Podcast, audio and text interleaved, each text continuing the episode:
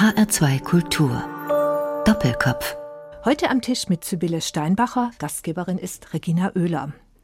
Sibylle Steinbacher ist Direktorin des Fritz-Bauer-Instituts in Frankfurt und Professorin an der Goethe-Universität. Sie hat den Lehrstuhl zur Erforschung der Geschichte und Wirkung des Holocaust. Schön, dass Sie sich Zeit nehmen für unser Doppelkopfgespräch, Sibylle Steinbacher.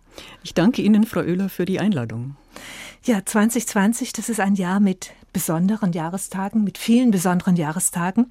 Und da sind Sie sehr oft gefragt als Ansprechpartnerin und als Rednerin. Dieses Jahr feiert das Fritz-Bauer-Institut sein 25-jähriges Jubiläum. Es wurde 1995 gegründet und es trägt den Namen des Staatsanwaltes, dem die bundesdeutsche Justiz viel zu verdanken hat, der unermüdlich Verbrechen und Verbrecher der Nazizeit ahndete und dem es wesentlich zu verdanken ist, dass die Auschwitz-Prozesse stattfinden konnten in Frankfurt. Besondere Jahrestage. Vor 75 Jahren wurde das Konzentrations- und Vernichtungslager Auschwitz befreit von der Roten Armee am 27. Januar vor 75 Jahren. Und am 8. Mai vor 75 Jahren war Kriegsende. Da ist der 75. Jahrestag der Befreiung vom Nationalsozialismus. Und es klingt da schon ein bisschen so, finde ich immer, als wären alle Deutschen nur die unschuldigen Opfer gewesen. Vielleicht werden wir uns später auch nochmal unterhalten über diese Terminologie, über diese Formulierung, Sibylle Steinbacher. Sie haben die Gedenkrede im Hessischen Landtag gehalten zur Befreiung von Auschwitz und Ihre Rede hat gezeigt, wie nah uns die Geschichte heute noch ist und wie viele Aufgaben, finde ich, noch auf uns warten. Manche KZ-Häftlinge sind bis heute nicht anerkannt als Opfer des Nationalsozialismus, etwa Häftlinge, die einen rosa Winkel tragen mussten. Wie ist das möglich? Was hat es damit auf sich, Sibylle Steinbacher? In der Tat, die Häftlinge mit dem rosa Winkel, sie waren lange Zeit nicht anerkannt. Ähm, ganz im Gegenteil, ähm, die Homosexuellen oder diejenigen, die wegen ihrer Homosexualität im Dritten Reich verfolgt gewesen waren, sind ja auch nach dem Ende des Zweiten Weltkrieges kriminalisiert worden. Und die mussten eben diesen rosa Winkel tragen im KZ. Dieser Begriff kommt von, ähm, von dem Zwang, an ihrer Häftlingskleidung den sogenannten rosa Winkel tragen zu müssen. Die Nationalsozialisten hatten ja ein ähm, System eingeführt, mit dem sie jede Häftlingsgruppe besonders gekennzeichnet haben. Jüdische Häftlinge einen gelben Winkel, politische einen roten, ähm, sogenannte ähm, Berufsverbrecher einen grünen und die Homosexuellen mussten eben den Rosa-Winkel tragen. Sie sind also auch nach 1945 äh, kriminalisiert worden. Sie, äh, sie, haben keinerlei Entschädigungen ähm, bekommen und ähm, wir finden unter den Zeitzeugen, unter den Überlebenden des Nationalsozialismus äh, für, für Jahrzehnte keine, die wegen ihrer Homosexualität im Dritten Reich verfolgt waren, einfach weil sie sich nicht getraut haben, an die Öffentlichkeit zu gehen. Das ist unvorstellbar.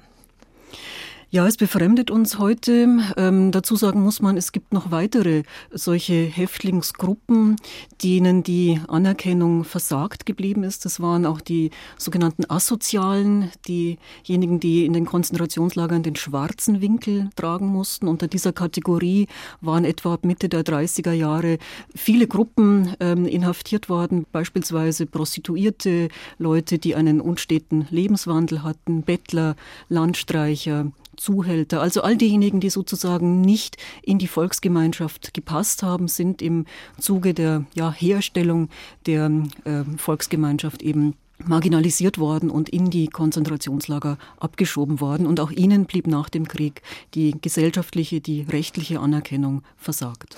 Und die Menschen, die die Nazis als Berufsverbrecher bezeichnet hatten, die äh, KZ-Insassen, die den grünen Winkel tragen mussten, die nach der Verbüßung ihrer Strafen aufgegriffen und äh, inhaftiert worden waren, äh, die sind erst dieses Jahr als Opfergruppe anerkannt worden. Aber immerhin, im Februar hat der Bundestag auf Initiative einzelner Menschen hin, äh, auf energische Initiative einzelner Menschen hin, diese Opfergruppe ja auch endlich als Opfergruppe bezeichnet.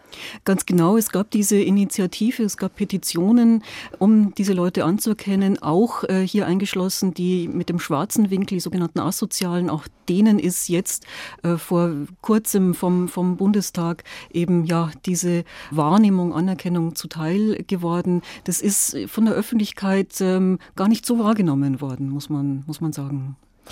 Sibylle Steinbacher, als Direktorin des Fritz-Bauer-Instituts arbeiten Sie in sehr geschichtsträchtigen Räumen. Das Fritz-Bauer-Institut ist untergebracht auf dem Campus Westend der Goethe-Universität und zwar im IG Farbenhaus. Und genau von dort aus wurde eigentlich der Schrecken von Auschwitz überhaupt erst möglich. Kann man das so sagen?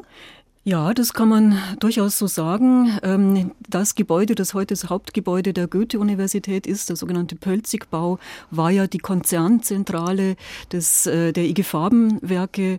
Und äh, es gibt hier eine unmittelbare Verbindung, eine direkte Linie, wenn man so will, von dieser Konzernzentrale nach Auschwitz zu den Städten äh, des, des Lagerkomplexes zur Vernichtung in, in Auschwitz. Und zwar eigentlich sind es viele verschiedene Linien. Sie haben mhm darüber promoviert, Sibylle Steinbacher, und Sie haben ein, ein kleines Buch geschrieben in der Reihe CH Beck Wissen, ein kleines rotes Buch, das ich für außerordentlich lesenswert halte. Es heißt Auschwitz Geschichte und Nachgeschichte. Es ist 2004 erschienen und inzwischen in der vierten überarbeiteten Auflage zu haben. Und da erzählen Sie, wie zum Beispiel die Stadt eigentlich zu einer Musterstadt auch mit für eine große äh, Chemiefabrik werden sollte. Also wie, wie, wie der Plan war, von Frankfurt aus eine, eine Musterstadt zu errichten in Auschwitz. Ähm, genau dieses kleine rote Buch habe ich auf der Basis meiner ähm, Doktorarbeit äh, geschrieben. In der Doktorarbeit geht es um die ähm, antijüdische Politik und die sogenannte Germanisierungspolitik in Ostoberschlesien. Auschwitz, also die Region, die Stadt Auschwitz, Oświęcim äh, polnisch, gehörte damals zu Ostoberschlesien und das war eine Region, die äh, unmittelbar nach Kriegsbeginn im Herbst 1939 eingegliedert worden ist in das Deutsche Reich, also annektiert worden ist. Ähm, das heißt, Auschwitz lag auf damals deutschem Boden. Das ist ähm, auch wenig bekannt. Und die Nationalsozialisten haben hier sehr schnell ein groß angelegtes Programm der Siedlungspolitik umgesetzt mit dem Ziel, diese Region zu germanisieren. Ähm, germanisieren hieß äh, mit brutaler Gewalt die einheimische Bevölkerung aussiedeln und deutsche Reichs- und Volksdeutsche anzusiedeln. Und in Auschwitz ist ja im Frühjahr 1940 das Konzentrationslager errichtet worden und eine Weile äh, griff dieses Siedlungsprogramm noch nicht, aber es griff dann ab Frühjahr 1941, dann nämlich als der IG Farben-Konzern in unmittelbarer Kooperation mit den Behörden des Dritten Reiches beschlossen hatte, ein Werk, ein weiteres Werk zur Herstellung von Buna zu errichten. Buna, ein äh, synthetisch hergestellter Kautschuk als äh, sozusagen also synthetisch hergestellter Ersatz Ersatzstoff für, für Benzin war es kriegswichtig. Und dieses Werk zur Herstellung von Buna ist eben in Auschwitz errichtet worden. Und da hat die Forschung lange gestritten darüber, gibt es intensive Debatten darüber, was letzten Endes ausschlaggebend gewesen ist für den IG Farben-Konzern, ausgerechnet in Auschwitz dieses Werk ähm, aufzubauen. Und man kann davon ausgehen, dass neben vielen weiteren Faktoren wie Kohle, Wasser, all das war vorhanden, dass hier auch die Tatsache eine Rolle spielte, dass eben die Häftlingsarbeitskraft äh, zur Verfügung stand und es dem Konzern möglich war, Häftlinge in großer Zahl eben auszubeuten in Zwangsarbeit für die eigenen Zwecke. Und äh, im Kontext dieses Fabrikbaues geschahen mit Blick auf die Germanisierungspolitik ganz entscheidende Dinge, denn der IG Farben-Konzern hat hier in Kooperation mit den nationalsozialistischen Funktionären, auch mit der Lager-SS, sozusagen ein Bollwerk des Deutschtums in Auschwitz geschaffen. Auschwitz, eine polnische Kleinstadt äh, bis zum Beginn des Zweiten Weltkrieges gewesen, eine vor allem auch von ähm, sehr stark jüdisch geprägte Kleinstadt gewesen mit einem hohen Anteil jüdischer Bewohner, ist dann im Frühjahr 1941 zu einer Musterstadt der deutschen Ostsiedlung geworden. Das war der damalige Begriff. Und das Ziel war es, ähm, sämtliche jüdischen und auch einheimischen ähm, polnischen, nichtjüdischen Bewohner abzusiedeln, wie es hieß, und eben äh, eine rein deutsche Stadt hier zu kreieren. Und das ist auch in die Wege geleitet worden. Oświęcim sollte judenfrei in Anführungsstrichen werden und die schönen Wohnungen, die frei wurden, die waren dann die richtigen für die äh, IG Farbenmanager, die nach Auschwitz, ins deutsche Auschwitz ziehen sollten. Ja, es war, es war noch ein bisschen anders. Also als die Idee äh, entstand, eine Musterstadt der deutschen Ostsiedlung hier zu errichten, sind auch ganz eigene Wohnsiedlungen gebaut worden. Also wenn man so will, moderne Wohnanlagen für die Deutschen, die dann dorthin ziehen und eben auch dieses Werk mit aufbauen sollten. Das sind Wohnanlagen, die man bis heute sieht. Das ist äh, bis heute das sogenannte Chemiker, die Chemikersiedlung in Oświęcim. Damals das Modernste vom Modernen, wenn man so will. Und das war also Teil dieses ja, großen Eindeutschungsprogrammes und die jüdische Bevölkerung von Auschwitz, die ist im gleichen Zuge deportiert worden, aus der Stadt deportiert worden, nämlich in die Ghettos, etwa 30 Kilometer entfernt. Dort sind große Ghettos angelegt worden und von dort sind dann diese Menschen etwa 1943, Sommer 43, zurücktransportiert worden nach Auschwitz, aber nicht mehr in ihre einstigen Häuser, sondern eben in das Vernichtungslager Birkenau und sind dort umgebracht worden wohingegen die verantwortlichen Manager von IG Farben zum großen Teil nach dem Krieg nahtlos weiter Karriere gemacht haben. Und in leitender Funktion schreiben Sie in Ihrem Buch, daran beteiligt waren, äh, die Chemieindustrie in der jungen Bundesrepublik wieder aufzubauen. Ganz genau. Die Manager der IG Farbenwerke zählten also zu jenen Eliten der deutschen Wirtschaft, die ungebrochen äh, letztlich weitermachen konnten. Es gab natürlich, oder das heißt natürlich, es gab ähm, den IG Farben-Prozess als einem der äh, Nürnberger Nachfolgeprozesses. Äh, nach dem Prozess gegen die sogenannten Hauptkriegsverbrecher gab es ja zwölf Nachfolgeprozesse, einen auch gegen die Manager der IG Farben. Hier sind auch Strafen ausgesprochen worden, die sich aber alle auf ja Zeitstrafen von einigen Jahren letzten Endes belaufen haben. Und die meisten sind sehr viel früher dann auch wieder entlassen worden und konnten nahtlos ihre Karrieren fortsetzen. Das gehört zu diesen ganz bedrückenden Folgen, die wir hier im Kontext der allgemeinen Amnestierung und Integrationspolitik nach 1945 feststellen können in der Bundesrepublik. Und dabei ist mir auch nochmal klar geworden, dass wirklich auch diese Neben-KZs in der unmittelbaren Verantwortung von IG Farben waren. Die hatten ihre eigenen KZs in eigener Verantwortung. Ja, und zwar haben die IG Farbenwerke tatsächlich ein Modell äh, geschaffen, wenn man so will. Sie haben ja dann ihr eigenes KZ errichtet im Lager, innerhalb des Lagerkomplexes Auschwitz. Das war das Lager Monowitz oder auch Lager Buna Monowitz genannt, in unmittelbarer Nähe der Fabrikbaustelle. Ähm, und dort hat man die Häftlinge untergebracht, deren Arbeitskraft man ausgebeutet hat. Wir können heute davon ausgehen, dass ungefähr 25.000 Menschen gestorben sind für die Arbeit auf dieser Fabriksbaustelle umgebracht worden sind auch. Und die IG Farbenwerke haben sozusagen mit diesem Lager Monowitz das Vorbild geschaffen für viele weitere Industrieunternehmen, die dann in Auschwitz, aber auch anderswo im Deutschen Reich eigene Lager geschaffen haben, um die Arbeitskraft von Häftlingen für die Kriegswirtschaft auszubeuten. Und hier waren die IG Farbenwerke eben die ersten und haben diesen Prototyp, wenn man so will, für die deutsche Kriegswirtschaft entwickelt. Die Auschwitz-Prozesse fanden dann schließlich Anfang der 60er Jahre in Frankfurt statt. Und da schreiben Sie in Ihrem Buch, Sibylle Steinbacher, nicht einer der 22 Angeklagten zeigte Unrechtsbewusstsein oder gar Einsicht in die individuelle Verantwortung für das Mordgeschehen, das jedoch im großen Stil getötet worden war, bestritt unter persönlichen Unschuldsbeteuerungen keiner. Es ist irgendwie auch heute noch ein unfassbares Resümee.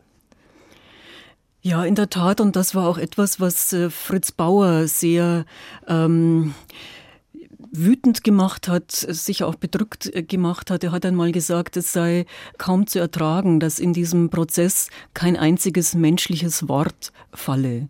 Also eben keiner der Angeklagten jemals auch nur den Ansatz äh, gemacht hat, hier ja ähm, zu thematisieren, was geschehen war und was an entsetzlichem letzten Endes geschehen war. Wie, wie ist es, wenn Sie sich als Wissenschaftlerin mit diesem Thema auseinandersetzen, nach Gründen dafür suchen wollen, suchen müssen, wie sowas möglich sein kann?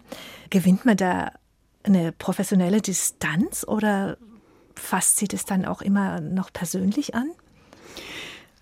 Also ich, ich glaube, die Aufgabe meiner Wissenschaft, der Geschichtswissenschaft, ist es, ähm, kritisch aufzuarbeiten, aufzuklären, zu beschreiben, zu rekonstruieren, was war. Und Aufgabe ist es auch, Möglichkeiten der Auseinandersetzung heute damit zu formulieren.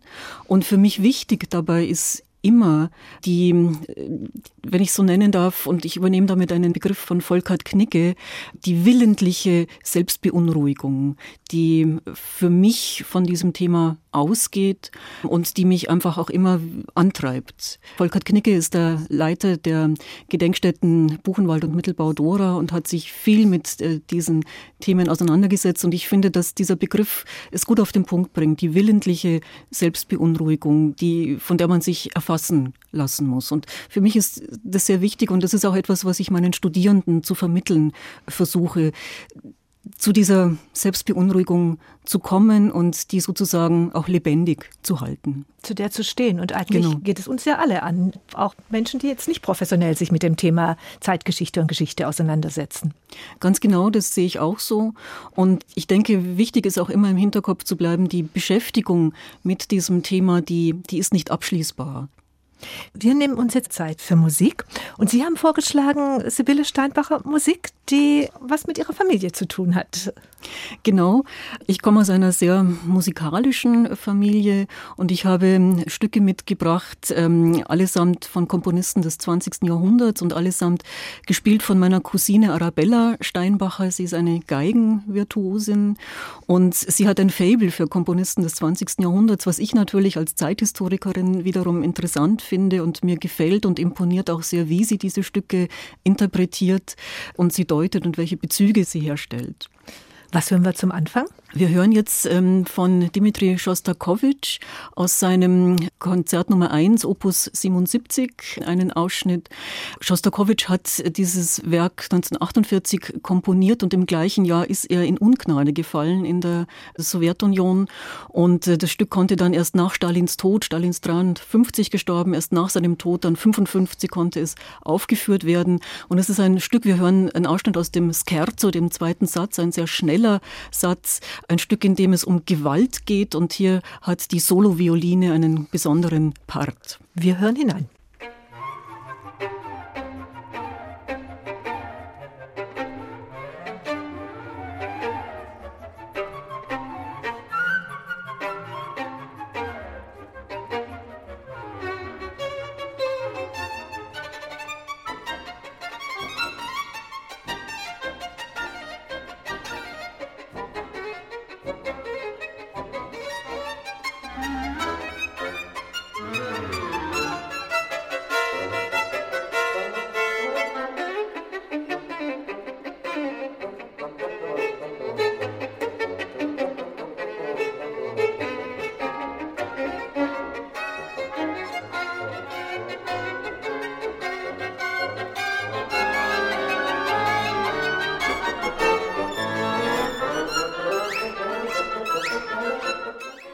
Fällt einem das Ausblenden schwer.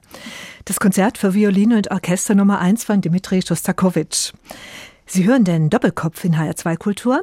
Heute mit der Historikerin Professor Sibylle Steinbacher, Direktorin des Fritz Bauer Instituts in Frankfurt. Gastgeberin ist Regina Oehler. Sie kommen aus einer sehr musikalischen Familie, haben Sie gerade gesagt, Frau Steinbacher. Welche Rolle hat Musik in Ihrer Kindheit und Jugend gespielt? Ich habe ähm, Instrumente äh, gelernt und Musik war in unserer Familie oder ist in unserer Familie sehr präsent. Ich bin leider nicht mit diesem großen Talent äh, gesegnet, das meine Cousine hat. Sie sind 1966 geboren in München und im Landkreis Dachau groß geworden. Welche Rolle hat denn in Ihrer eigenen Familie die Auseinandersetzung mit der Zeit des Nationalsozialismus gespielt? In unserer eigenen Familie haben wir natürlich diskutiert über das Thema. Für mich besonders relevant war die Tatsache, dass ich in der Nähe von Dachau aufgewachsen bin. Und diese Nähe hat dann mich auch, denke ich, sensibilisiert schon relativ früh für das Thema. Und ich habe mich dann zu Beginn meines Studiums damit begonnen, mich intensiv damit auseinanderzusetzen. Also da war die Beunruhigung schon früh da bei Ihnen. Wenn man so will, ja, war zumindest eine, eine Aufmerksamkeit, eine Sensibilisierung für das Thema da. Das auch, weil in Dachau sehr lange, und damit bin ich groß geworden, sozusagen von Seiten der, der Stadtpolitik versucht worden ist, das Bild vom einen und vom anderen Dachau zu thematisieren. Das war so die, die Parole. Es gab das eine Dachau, das Dachau der wichtigen und berühmten Künstlerkolonie des 19. Jahrhunderts und dann eben das andere Dachau, das die Zeit der zwölf Jahre des Nationalsozialismus, die schlimme Zeit sozusagen, die aber doch überwölbt werden sollte von der guten Zeit. Also mit dieser Dichotomie sozusagen, das habe ich sehr intensiv mitbekommen und mich dann doch auch sehr darüber gewundert, was so ein Selbstbild, das äh, von einer solchen scheinbaren Unvereinbarkeit äh, ausgeht, eigentlich soll. Und äh, was mich besonders geprägt hat, war dann so Ende der 80er Jahre in Dachau eine massive Auseinandersetzung eben um den Umgang mit der NS-Vergangenheit. In Dachau sind ja damals schon in den 80er Jahren sehr, sehr viele Besucher in die KZ-Gedenkstätte gekommen, damals schon so um die 800, 900.000. Das war auch mein erster Besuch in dem KZ, werde ich auch nie vergessen. Ah ja, ja. aber es gab äh, damals eben gerade für junge Leute keine Möglichkeit zu übernachten und damit auch keine Möglichkeit, sich intensiver zu beschäftigen mit der Geschichte des Konzentrationslagers und des Nationalsozialismus. Und dann gab es Initiativen in Dachau, die ähm, jeden Sommer dann ein sogenanntes internationales Jugendbegegnungszeltlager organisieren organisiert haben und da habe ich mitgemacht. So ab 87, 88 gehörte ich zum Kreis derer, die da mitorganisiert haben. Und es ist die Idee entstanden und dann auch ein eigener Förderverein entstanden für eine Jugendbegegnungsstätte in Dachau. Nach dem Vorbild von Auschwitz im Auschwitz, wo es seit 1986 eine solche internationale Jugendbegegnungsstätte eben schon gab. Aber in Dachau haben sich da große Widerstände äh, formiert in der Stadt, äh, in der Stadtpolitik. Man hat befürchtet, dass mit diesen jungen Leuten, die dann da kommen, um sich mit der Geschichte Dachhaus und der Geschichte des Nationalsozialismus zu beschäftigen, sozusagen die ja äh, die Linken kommen und äh, hier sozusagen linke Tagespolitik betrieben werden würde. Also man hatte Angst letzten Endes und hat massiv abgeblockt und das war eine ähm, ungeheuer hitzige äh, Diskussion.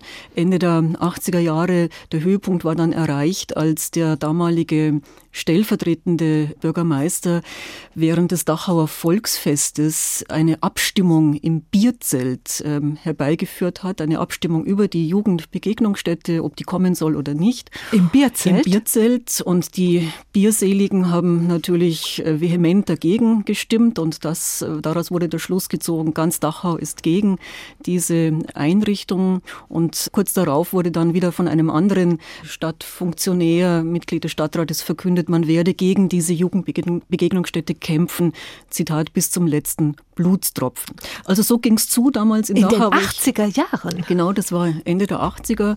Ich muss aber gleich dazu sagen, heute ist es ganz anders und es ist schon lange sehr, sehr anders. Es hat sich dann doch so Mitte der 90er Jahre gedreht und, und gewandelt und es gab auch besonnene Stimmen in dieser Diskussion und es ist dann auch ähm, tatsächlich gelungen, dass ein solches Haus entstanden ist. Es durfte nicht Jugendbegegnungsstätte heißen, es heißt heute Jugendgästehaus und es ist in der der Trägerschaft des Landes Bayern und von Stadt und Landkreis Dachau. Also es gibt einen solchen Ort, wo junge Leute hingehen können. Das Haus ist dann 1998 eröffnet worden.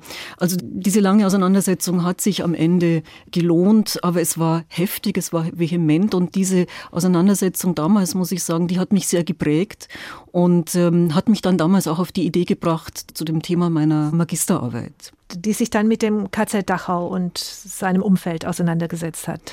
Genau, in meiner Magisterarbeit habe ich mich äh, beschäftigt mit der Nachbarschaft von Stadt und Lager Dachau in der NS-Zeit. Äh, das ist eine Fragestellung, die damals noch wenig thematisiert worden war in der Zeitgeschichtsforschung. Und es geht mir darum zu zeigen, dass das KZ Dachau sozusagen eben nicht ohne jegliche Verbindung zur Gesellschaft gewesen ist, sondern ganz im Gegenteil. Es gab auf verschiedensten Ebenen, in ökonomischer Hinsicht, in administrativer Hinsicht, in infrastruktureller Hinsicht, sehr intensive Beziehungen Bezüge, Beziehungen, überhaupt Beziehungsgeflechte, wenn man so will, zwischen Stadt und Lager. Und es gab eine Zeit lang durchaus ähm, auch großes Interesse von Seiten der Stadt damals in den 30er Jahren eben zu profitieren von äh, dieser Einrichtung Konzentrationslager. Man hat sich erhofft, dass die Zeit der Not der 20er Jahre und frühen 30er eben beendet werden würde, wenn hier ein solches Lager entsteht und wenn es hier Kooperationen mit der SS geben würde. Und eine Zeit lang hat das auch tatsächlich funktioniert. Und später war dann das Interesse ebenso groß, diese Verbindung als gekappt, also zu kappen, beziehungsweise als nie existent darzustellen mit diesem einen Dachau und dem anderen Dachau. Genau.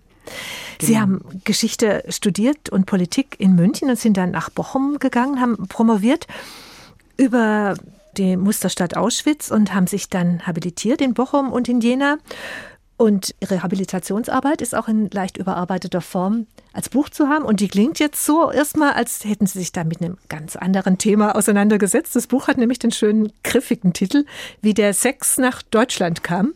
Der Untertitel ist dann Der Kampf um Sittlichkeit und Anstand in der frühen Bundesrepublik. Aber ich glaube, der Eindruck täuscht. Ich denke, dieses Thema hat auch wieder viel zu tun mit Linien hin zur Zeit des Nationalsozialismus. Ja, in der Tat. Also klar, es ist, ist ein ganz anderes Thema. Es geht mir in der Arbeit um die Auseinandersetzung mit dem Thema Sittlichkeit von den frühen Nachkriegsjahren bis in die 70er Jahre. Das ist ja ein Wort, an dem ich immer noch hängen bleibe, Sittlichkeit. Ja, das war der Begriff äh, damals, Begriff, der schon so seit Ende des 19. Jahrhunderts äh, durchaus etabliert war, wenn es um Sexualmoral äh, gegangen ist und gerade auch wenn es um das Thema Jugendschutz und die Sexualmoral der Jugend ähm, gegangen ist. Und mich hat dieses Thema sehr, sehr interessiert, weil es ist ein, wirklich ein großes Schlachtfeld, wenn man so will, ein, eine große Arena politischer, gesellschaftlicher Auseinandersetzungen. Stichwort ähm, Bedrohung durch Amerika.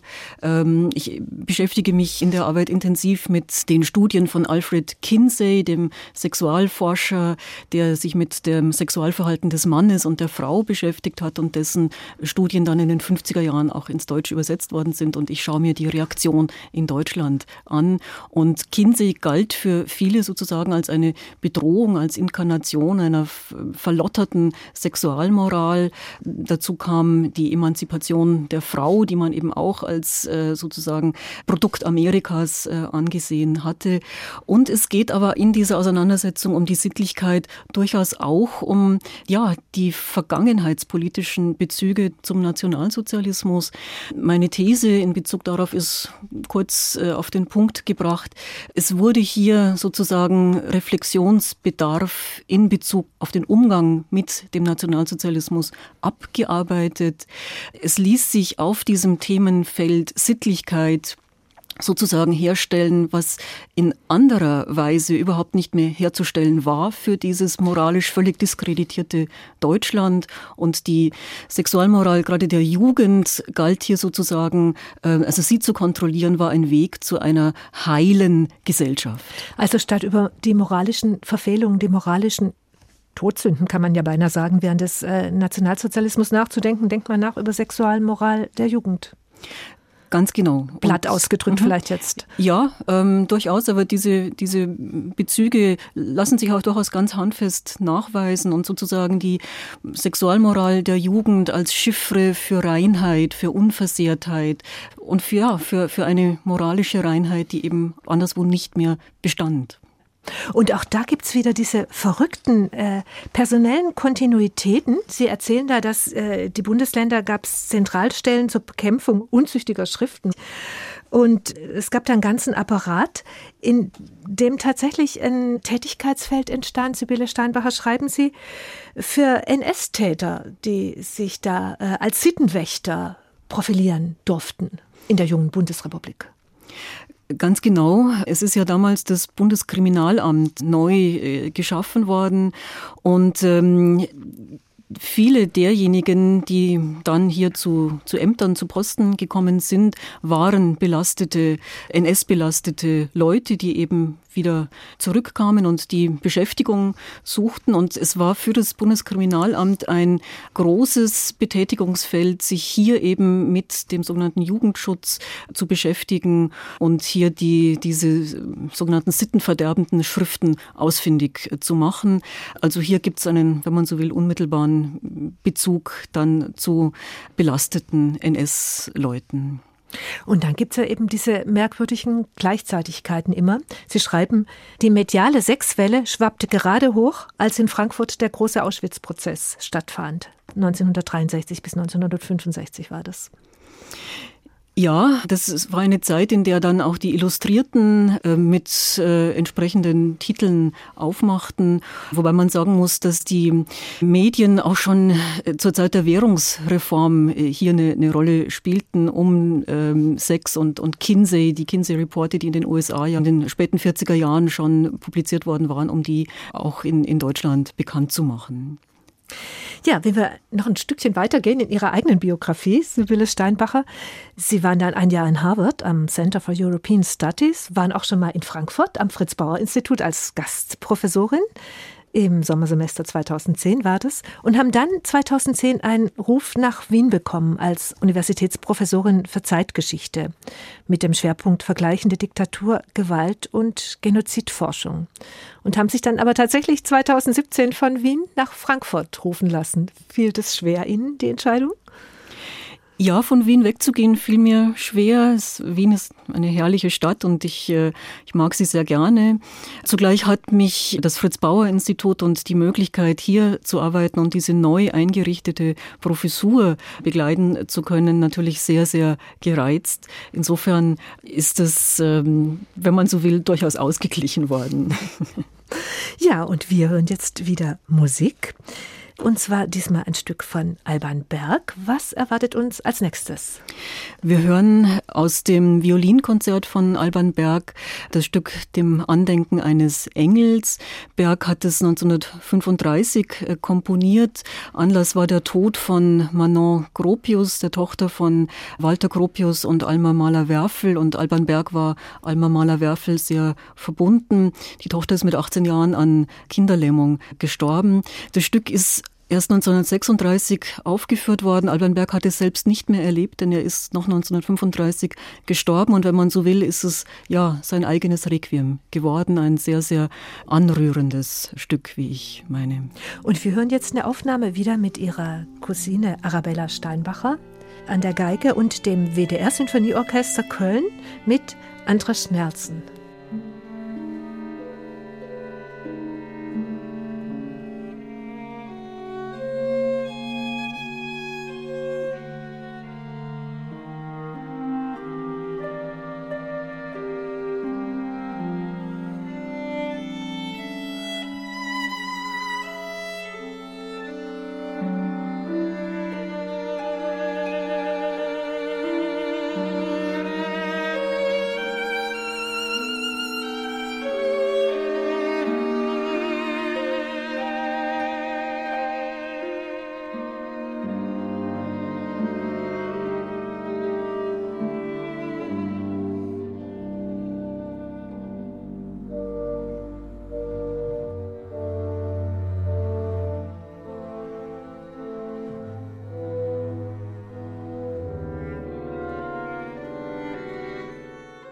Wir blenden uns aus aus dem Violinkonzert von Alban Berg, dem Angedenken eines Engels.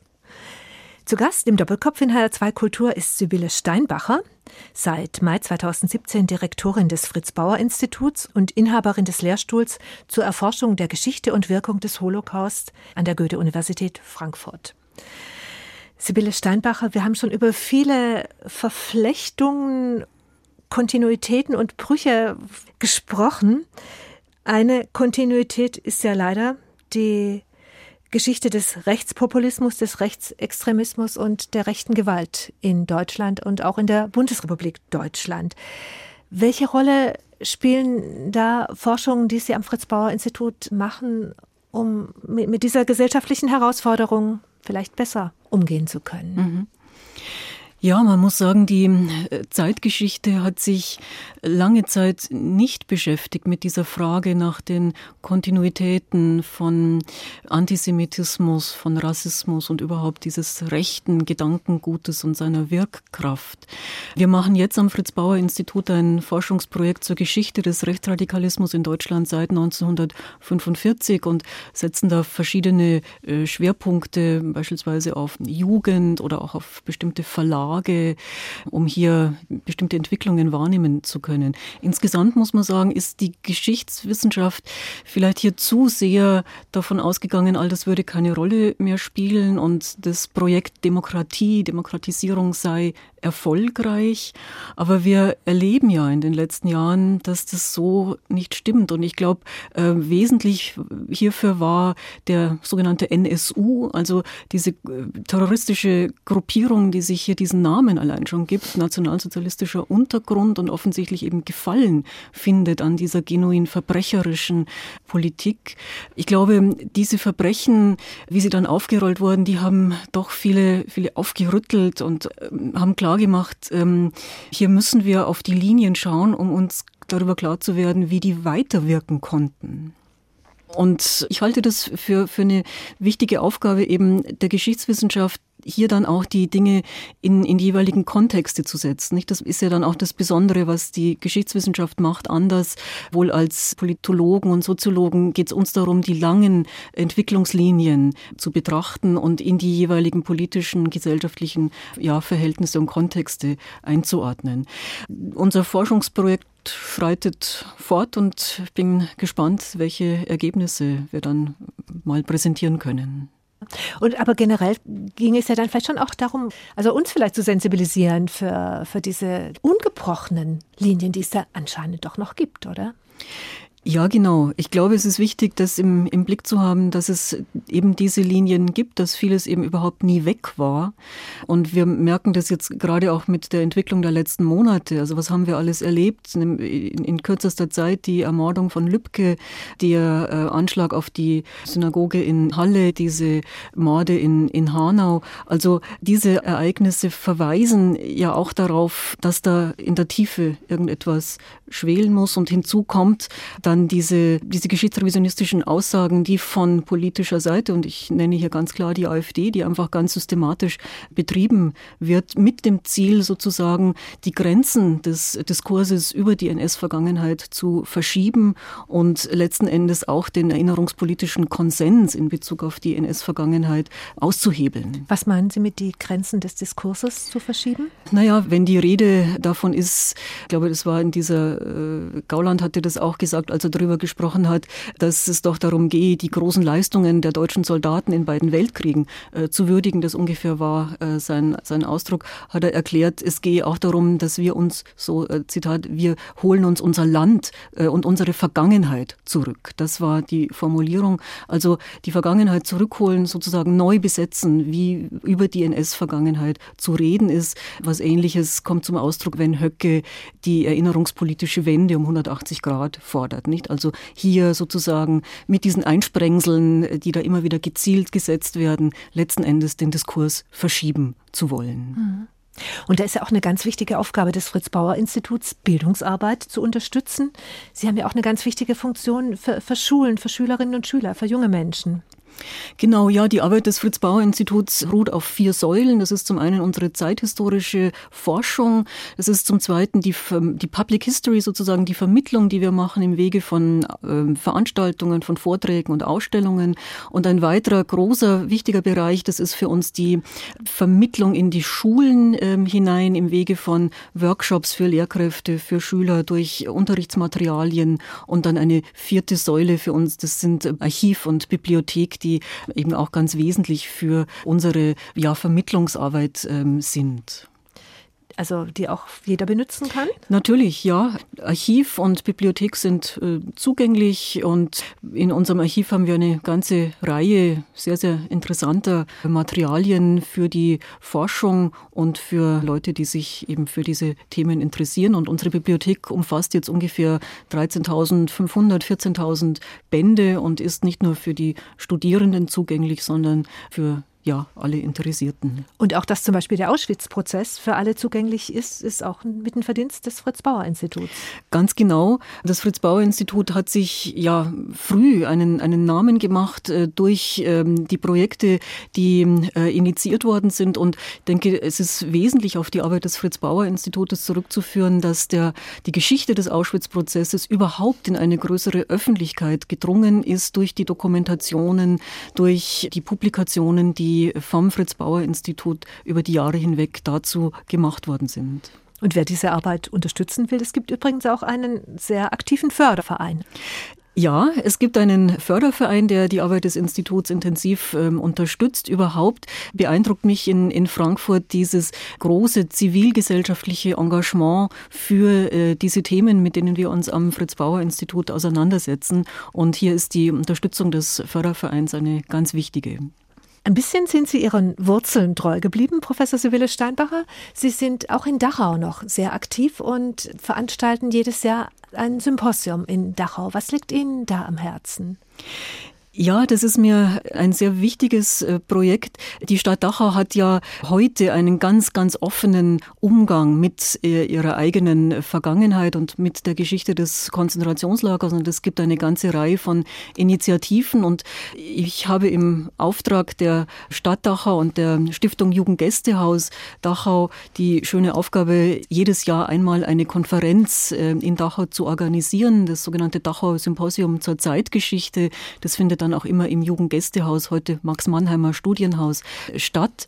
Und zu verschiedenen Themen kann ich da Tagungen organisieren. Also das Dachau Symposium ist eine etablierte äh, Veranstaltung heute sowohl ähm, was die äh, Wissenschaftler betrifft, aber auch was Interessierte, die sich jetzt nicht der Geschichtswissenschaft widmen, was äh, sie betrifft und auch was Gedenkstättenmitarbeiter angeht, haben wir immer ein sehr interessiertes und großes Publikum. Und zu diskutieren und zu forschen gibt es viel. Unter anderem nach wie vor ja auch zu dem großen Thema der sogenannten Euthanasie. Das wissen wahrscheinlich auch viele nicht, weil mir auch nicht so klar, dass Fritz Bauer eigentlich einen großen Prozess vorbereitet hat gegen Schreibtischtäter, gegen die vielen Menschen, die mit dafür verantwortlich waren, dass geistig behinderte Menschen in, im Dritten Reich, im sogenannten Dritten Reich, ermordet wurden. Auch das ist ein Forschungsprojekt, das Sie am Fritz-Bauer-Institut vorantreiben wollen. Ja, wir wollen hier Fritz Bauers Engagement in Bezug auf die Verbrechen des Krankenmordes, der sogenannten Euthanasie, rekonstruieren. Bauer hat einen Prozess vorbereitet, der, wenn er zustande zustande gekommen wäre, womöglich noch größer gewesen wäre als der erste Auschwitz-Prozess. Der Prozess kam dann aber nicht mehr zustande. Bauer ist ja im Juli 1968 gestorben und ähm, nach ihm hat niemand mehr die Initiative ergriffen, um seine Arbeit hier fortzusetzen. Das ist dann wieder so ein Bruch, den man nicht verstehen kann eigentlich, dass diese Vorarbeiten nicht fruchtbar gemacht worden sind damals. Naja, man kann es insofern nachvollziehen, als Bauer ja wirklich ein Solitär gewesen ist in der Justiz und mit seinen ja, justizpolitischen Großtaten, Auschwitz-Prozess, auch seine äh, Hilfe beim Aufgreifen von Eichmann in, in Argentinien, diese Großtaten, die waren wirklich auf ihn und seine Person zugeschnitten und er war ja in einer Justiz, die zu ungefähr 80 Prozent von ehemaligen Nationalsozialisten durchsetzt äh, gewesen ist, wirklich konnte da nicht mit viel Unterstützung rechnen und dass dann nach seinem Tod hier nichts mehr weiterging, verwundert einem eigentlich im vergangenheitspolitischen Kontext, in dem gerade die Justiz stand, nicht mehr. Und dann vielleicht doch auch noch mal gefragt, äh, wenn wir den 8. Mai feiern, können wir ihn als Bundesdeutsche feiern, als 75. Jahrestag der Befreiung vom Nationalsozialismus? Wie sehen Sie das, Sibylle Steinbacher? Es hat ja lange gedauert in der Bundesrepublik, bis der Tag der Befreiung auch wirklich als ein Akt der Befreiung bezeichnet worden ist. Es geschah erst mit der Rede von Richard von Weizsäcker 1985 zum 40. Jahrestag. Lange Zeit galt der 8. Mai ja als Tag der Niederlage, als Tag der Kapitulation und war vor allem dann auch geknüpft an die Selbstwahrnehmung der Deutschen als, als die eigentlich Leidtragende Jahren des Krieges. Also es hat wirklich lange gedauert, bis hier eine andere Sichtweise spruchreif werden konnte. Und es waren die 80er Jahre dann auch, es war die Zeit, als so allmählich der Blick äh, sich richtete auf die Verfolgten und auf die wirklichen Opfer der nationalsozialistischen Terrorpolitik. Erst so in den 80er Jahren begann das allmählich äh, sowohl in der Geschichtswissenschaft ähm, wie auch dann, und das war ja ganz wichtig, von sogenannten Geschichtswerkstätten, sozusagen von, von unten kamen Initiativen auf, um jetzt einmal ganz konkret die Verbrechen selbst in den Blick zu nehmen und diejenigen, die darunter zu leiden hatten. Professor Sibylle Steinbacher, ganz, ganz herzlichen Dank für dieses Gespräch und es hört auf mit Musik von ihrer Cousine Arabella Steinbacher und auch mit einem Stück aus der Zeit, über die wir geredet haben. Was erwartet uns zum Schluss? Uns erwartet jetzt ein Stück von Benjamin Britten. Britten war ja überzeugter Pazifist und er hat äh, London, seine Heimatstadt, 1939 verlassen, zu Beginn des äh, Zweiten Weltkrieges. Und äh, Arabella interpretiert sein Stück sozusagen im Kontext seines eigenen Pazifismus, der ihn aber auch letzten Endes zu einem Entwurzelten gemacht hat. Also eine Deutung, die vor allem auf ja, innere Gebrochenheit, Zerrissenheit, so hat sie mir das auch einmal erklärt, ausgerichtet ist. Ich fand diese Deutung interessant und habe das Stück darum ausgewählt. Und wir hören jetzt also hinein zum Schluss in das Violinkonzert in D-Moll von Benjamin Britten. Wir hören hinein in den zweiten Satz, Vivace. Vorher Ihnen nochmal ganz, ganz herzlichen Dank, Professor Sibylle Steinbacher, für dieses Gespräch. Ich danke Ihnen. Als Gastgeberin verabschiedet sich Regina Oehler.